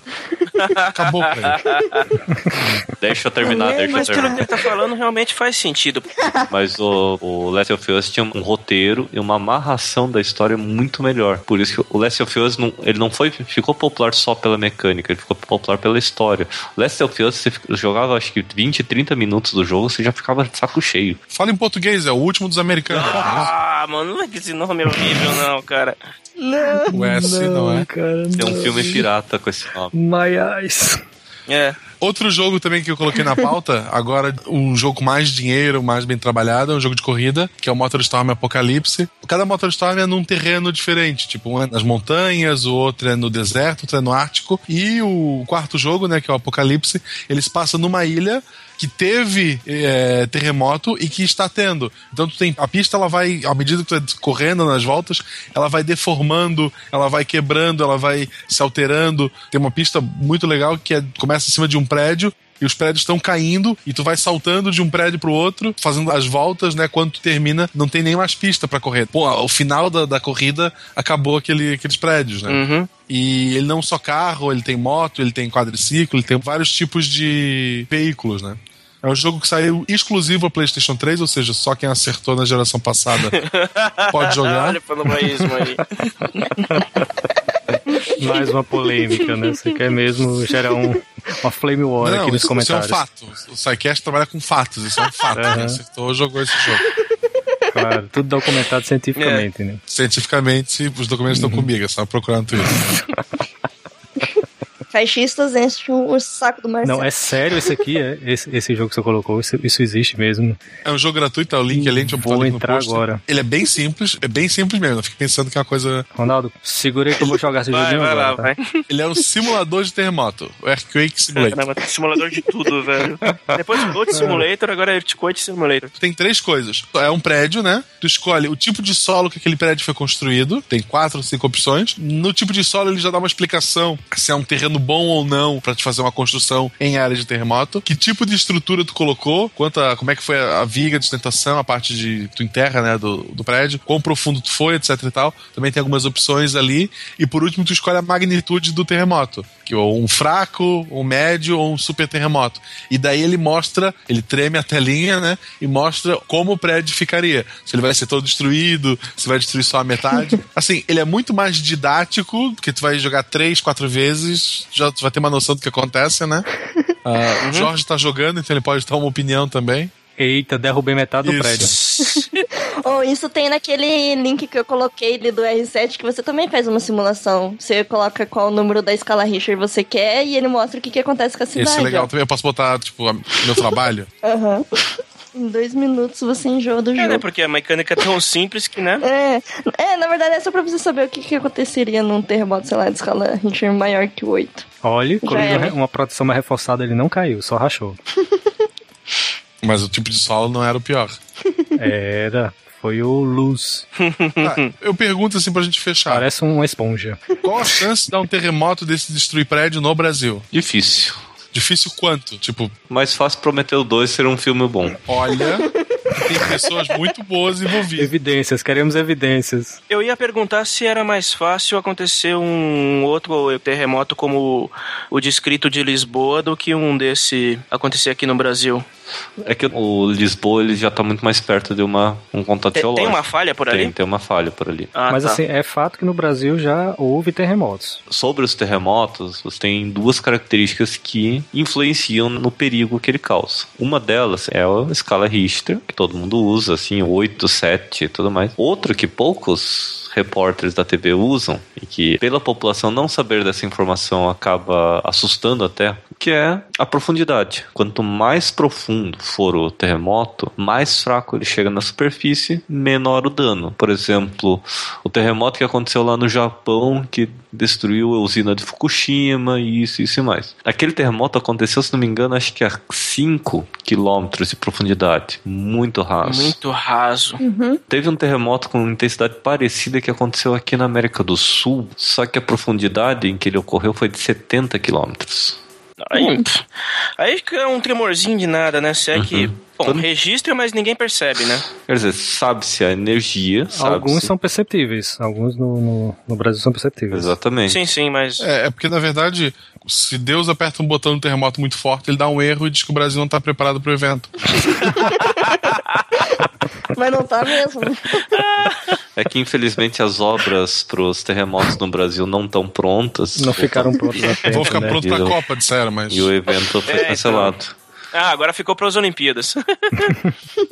É verdade que o Ai, nosso, o nosso tipo de estrutura, a estrutura cristalina, ela, Hum. ela transmitiria terremoto muito mais facilmente. Quer dizer, se um dia acontecer um terremoto muito forte aqui no Brasil e for raso, a transmissão dessa energia vai se propagar por uma área muito maior. E como nossas construções não estão preparadas pra isso, eu posso deitar em posição fetal, né? Não, não É, vai me ajudar, pode. mas eu vou me sentir mais feliz. Vai dar merda, Senta mas chora. é muito difícil isso acontecer, principalmente por causa da situação estável tectônica do Brasil, que a gente já tem fraturas que estão coladas, então elas não estão mais se mexendo, elas não tem mais nem como acumular energia, porque não se mexem mais, ou se mexem muito pouco. E é por isso que não tem mais vulcão no, no Brasil? Uhum. Na verdade, também porque a nossa crosta é muito espessa. Teve vulcões, por exemplo, Uhum. Lages, Santa Catarina, é uma região vulcânica, que foi um vulcão. Aquele morro que existe no meio da cidade foi um vulcão gigante que explodiu no meio do Brasil. O que explica a festa do Pinhão, que é bem no inverno, com temperatura negativa, e as meninas tudo de mini saia.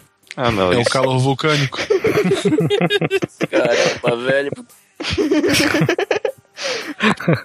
Quem é de Minas deve conhecer uma cidade chamada Araxá. Araxá Ah, é um, um vulcão também extinto, só que ele ainda tem um pouco de energia. Então você tem águas termais lá, você tem água sulfurosa, água radioativa, porque é água dos resquícios da câmara vulcânica que já está resfriada. Eu bebi a água sulfurosa de lá de Araxá. Cara, a melhor coisa, duas semanas sem problema intestinal nenhum. Eu podia comer o que quiser.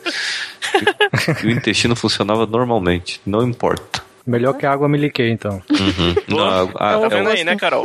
na verdade é o contrário da água miliquê, né? A água sulfurosa faz o É o contrário. antídoto. É o Não. antídoto. né? É o antídoto, é o antídoto. Guardem a dica aí, tá?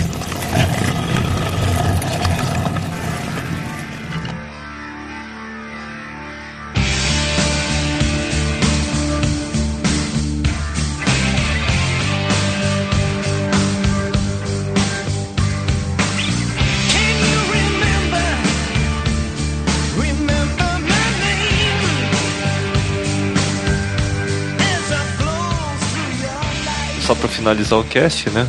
Como Uhum. seria o o futuro da Terra? O futuro da Terra seria uma estátua da liberdade meio enterrada na areia, um monte de macacos. Ah. Seus maníacos! O que fizeram? O que fizeram? Vocês conseguiram! Vocês acabaram com tudo! boa. Porra, tinha, tinha macaco falando inglês e tu não notou, seu idiota. É, então. Tu precisou da estátua, tu achou que, que inglês é a língua alienígena de macaco.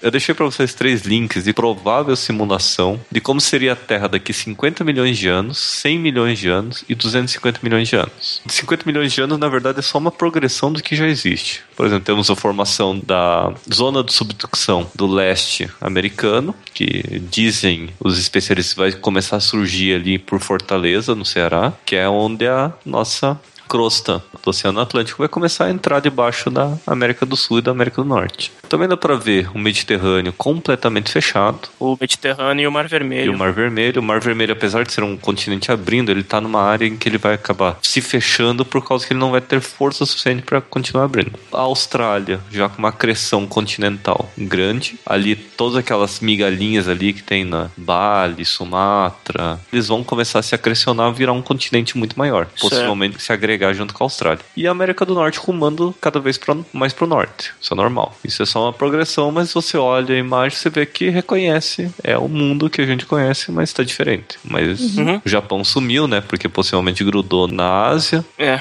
caramba, que coisa. Japão, Coreia e China viraram uma coisa só. Uhum. E eu não vou ser vizinho da Nicole Kidman, que droga. Não. Não, Não, o Brasil só se ferra, né? Eu achei que ia pra Austrália, vou pegar ebola ainda. Essa Pois é. Agora vamos ver o mundo 150 milhões de anos no futuro. O Oceano Atlântico começa a se fechar. A África começa a rumar para a América do Norte e vai bater ali. E, a não vai gente- encaixar direitinho de volta. Não, não encaixa de volta. Ela não, Não, sabe não. estacionar direito mesmo. Não, Não. sabe fazer. Faz a baliza direita. E você tem um pequeno oceano interno se formando entre a Antártica, a Austrália e a Am- América do Norte, a Ásia e a África. Mais pro futuro, daqui 250 milhões de anos, vamos ter a Pangeia última, ou a Pangeia máxima, ou a New Pangeia, ou a Pangeia Ultimate, vai saber. Podiam pôr um outro nome, né? capaz que acabem dando outro nome posteriormente. O departamento de marketing tava sem ideias na época. É, Daqui 250 milhões de anos eles vão pensar em alguma outra ideia, né? É, se ainda tiver humano até lá. E vamos ter um provável supercontinente, que é a acreção de todos os nossos continentes atuais. E o Oceano Pacífico aqui, bonitinho, ainda existente até hoje. Pacífico praticamente, é, ele, ele permanece imutável, né, cara? Ele vai se tornar o oceano, né? Uhum, É. O oceano. Como já foi outras vezes. Durante a Pangeia, o hipotético oceano gigantesco, que era o Pacífico, era chamado de Pantalassa. Quer dizer, se, se existisse alguém vivendo lá naquela época, né? Entendi. Possivelmente só um, um maluco com uma caixa azul lá viu isso, mas tudo bem. Boa. Viu comigo a gente cita Dr. Who, a gente não cita Prometheus. Ele tava vendo o bebê gigante lá, né? Uhum. Ele veio de tardes, né? Porque a noite, só se pondo e tudo. é porque a noite tá muito difícil. É, não dava pra ver. Ai, vocês, vocês. Olha, dever de casa agora, todo mundo estudando Doctor Who. Não se fala mais em Prometeu nesse cast. Tá determinado. Não, isso tem que ser natural. Não pode querer. Muito bom, muito bom. Pois é, então chegamos ao final do nosso cast sobre deriva continental. Sim. Eu acho que É, aprendemos alguma coisa hoje. Próximo cast sobre integração continental. Estudem. Exatamente. Eu, eu, eu, eu aprendi hoje que por mais que as pessoas digam que o Brasil não tá indo a lugar nenhum, ele tá indo.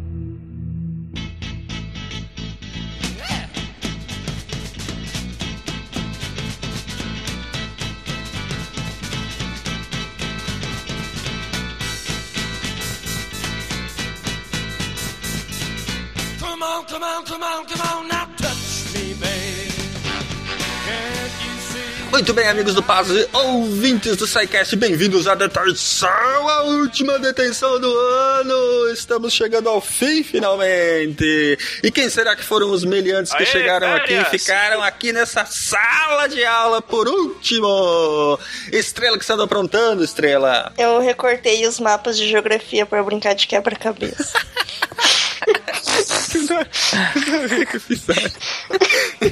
Tá vendo? É feito o cast. Dá nisso. Ronaldo, o que que você fez nos corredores além de brilhar muito? É, bom. Eu cismei de jogar bola no corredor, né? Aí você já viu, né? Não ia dar certo. Perna de pau aqui quase nunca joga. É, óbvio, porque o perna de pau aqui quase nunca joga bola na vida. No dia que. No dia que resolveu, quebrou umas cinco vidraças, né? Brilha muito Tinha no que dar nisso. É, né? Não brilho tanto assim, não. Muito bem. O que mais? Marcelo, cadê o Marcelo? Marcelo? Ih, fugiu. Marcelo acho que Mas fugiu. o Marcelo fugiu até da Mastalo. Deve estar lá com os esquilos, né? Na certa tá lá com os esquilos. É. Brincadeira, É. Marcelo. Bom, vamos adiante, né? Esse vai, esse vai ficar de recuperação. Tarik, cadê o Tarik? O que, que você fez, Tarik? Oi, tô aqui, gente. Pois é, eu tava preenchendo a minha inscrição do Masterchef durante a aula da- de biologia e deu nisso. Ninguém me entende.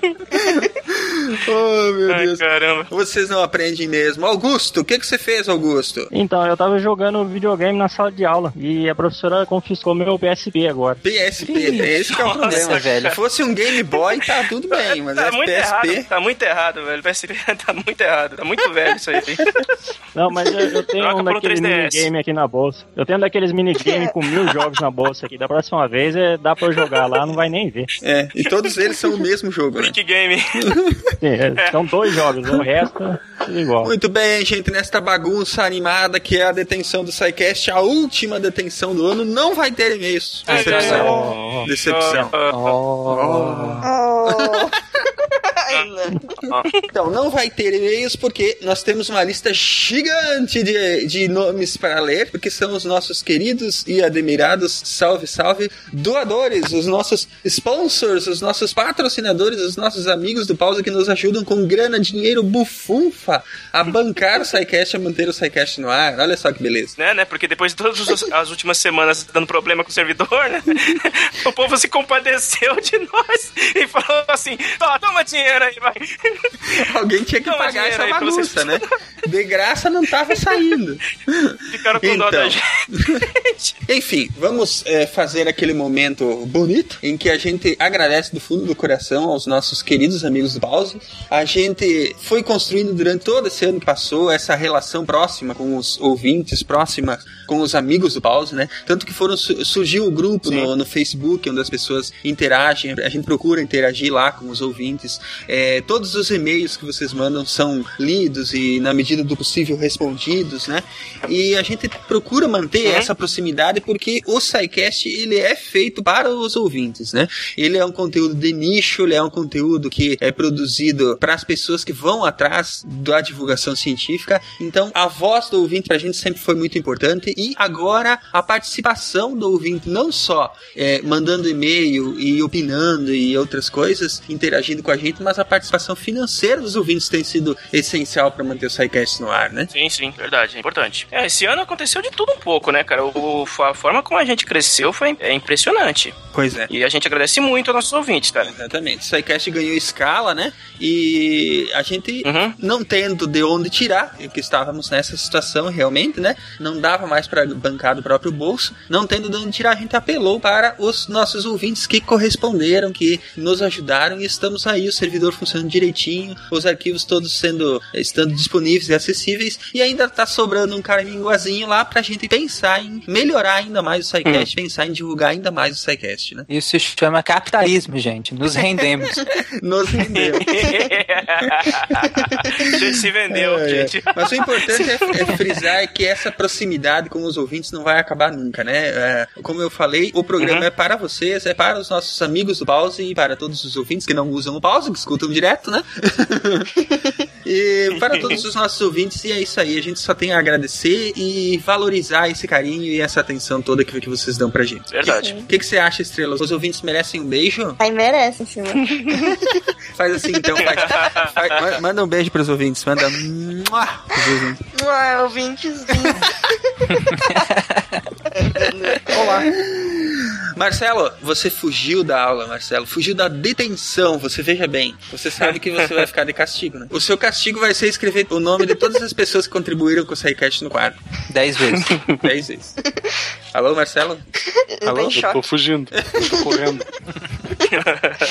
Então senta aí que nós vamos fazer agora é ler os nomes dos nossos queridos doadores, sponsors, patrocinadores do SciCast. Começa a estrelar. Então, nosso, nosso agradecimento para o Alan Tavares Silva, Ana Clara Pinto Galvão Pereira, André Maurício Ribeiro dos Santos, Andreeve Dias de Mello, Carolina de Moraes, Christian Alexandre Gomes, Christian Alex- Alexandre Gomes, ah, duas vezes merece ser citado duas vezes. Ele doou duas vezes, ó.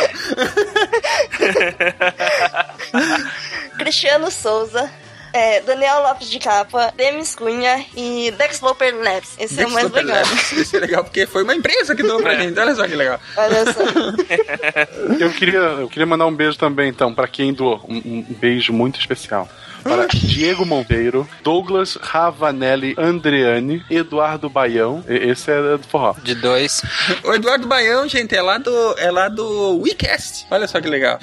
Ah, pô, legal. O Fábio Benedito, o Fabrício Costa, o Fabrício Gleison Vieira Salles, deve ser parente do Dudu Salles, Gabriel de Oliveira, a GH Software, Olha aí, mais uma empresa. Mais empresa. Juliano Cardoso Feitosa, o Guilherme Slender, Slender, é isso? Slender, se lê Slender, é isso? E, É, né? Se for nórdico, é Cylinder. e Gustavo Simeone. Faz um. Aê, Gustavo. Lindo. Vocês ganharam um beijo do Marcelo, olha só. Santinha, né? Esse não dou nunca mais, vocês sabem, né? Tarik, manda um beijo. Você vai mandar um beijo para quem, Tarik? Vou mandar um beijo enorme pra Henrique Conde Carvalho de Andrade, Hugo Kitsubo, Kitsubo, Jonathan Rodrigues Kitsubo. Odenberg, como? É Kotsubo. É Kotsubo. É Kutsubo, Kutsubo Cast. João Cláudio Souza Bessa, José Antônio Ajudou a Bessa. Fabrini Coutinho, o José Antônio Oliveira de Freitas, José Nascimento, Joselito Souza, Ah, Olha o Lito aí. É o Lito? É o Lito? Ah. É o Lito É o mesmo? Lito. É o Lito de músicas. É. Valeu, Lito. hum, Lucas Bala de Iogurte, digo, Bala Minute, Barramut. Barramut. Barramut. Barramut. Mas o que, que foi? Agora ele- é, é, nós tiramos, tira, promovemos ele de novo? Ele, ele não tinha sido rebaixado pra Imp? Ele, ele fez doação. Agora pode ser o que ele quiser. Pode ser até pode ser que a The King of né? Rounds, se quiser. É. é, Lucas Barreto Neves da Silva, Luiz Eduardo Ferreira, Magno Leno da Silva, Olha o Magno Lena aí. Aê, tchau. É isso, É isso aí. aí. Augusto, para quem, para quem vai o seu beijo? Então, mandar um beijo, um abraço, aperto de mão, aqui pro Mason de Paula Chaves, pra Marcele Batista Azevedo, o Marco Antônio de Souza, o Marcos Paulo Morelli Teixeira, pro Matheus da Silva, pro Matheus de Sá Freitas Tavares, pro Nailson Landim, por Norbert Varja, é, não sei se é isso. Eu acho que é o O Wag. Pedro Hen- Wag, o Norbert Wag, o Pedro Henrique Balduino da Silva, Muito bem. Beijo para essa gente toda. Ronaldo, para quem vai o seu abraço e seu beijo carinhoso? Bom, então, meu beijo, queijo, um abraço, um aperto de mão vai pro Felipe Correia da Silva, Rafael Alexandre Lengler, Rafael Costa, Rafael Duarte, Rafael Fortes, quanto Rafael? Ricardo Machado! Rosen... é, então, Rosenilda Aparecida de Azevedo, Rosineide Alves, Samuel Borges Gomes, Sérgio Garcia, Suelen Nastre, Tadeu Oliveira, Thales Francisco Souza Sampaio Alves dos Santos, caramba, parece até pra- um pouquinho mais, só faltou É uma o pessoa de Bragança. último, né? Esse teve que pegar fôlego. Esse, esse teve, literalmente. Tiago Bernardo dos Santos, Tiago Rafael Hofferber, Vinícius Farias Cardoso, Vitor Felipe Carvalho Luiz, Valdir Piccoli Júnior, Werther Kroling e William Shiratori. É isso aí. Gente, o SciCast só tá no ar por causa de vocês e nós só temos que aplaudir. Uma salva de palmas para os nossos apoiadores. Muito bem, é isso aí. Muito obrigado, gente. Muito obrigado.